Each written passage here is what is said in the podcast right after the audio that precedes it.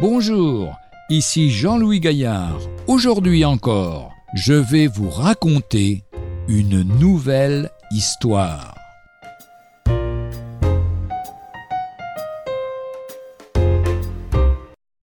Qui sont les héritiers? C'est une des premières questions qu'on entend poser quand meurt une personne fortunée. Pour y répondre, il faudra consulter son testament.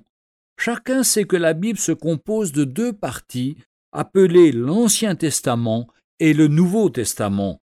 Puisqu'il y a testament, cela suppose d'un côté quelqu'un de riche et de l'autre des héritiers.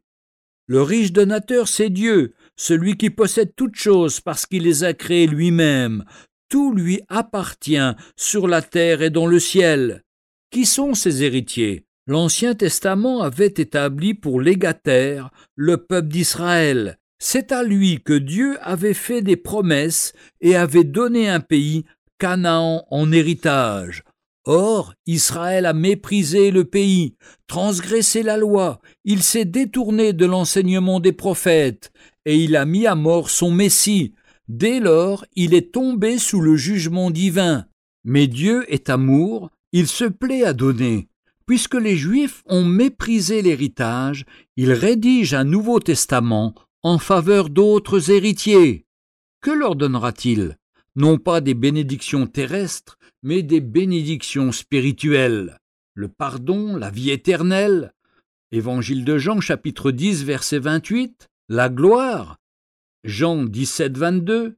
Qui sont les nouveaux héritiers? Ces enfants autrement dit tous ceux qui font partie de la grande famille de la foi, selon Romains chapitre 8, versets 16 et 17.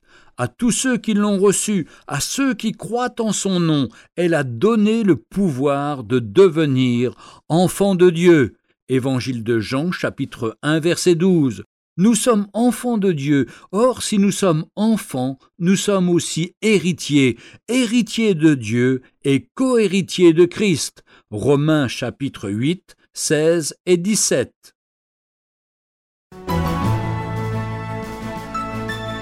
Retrouvez un jour une histoire sur www.365histoire.com.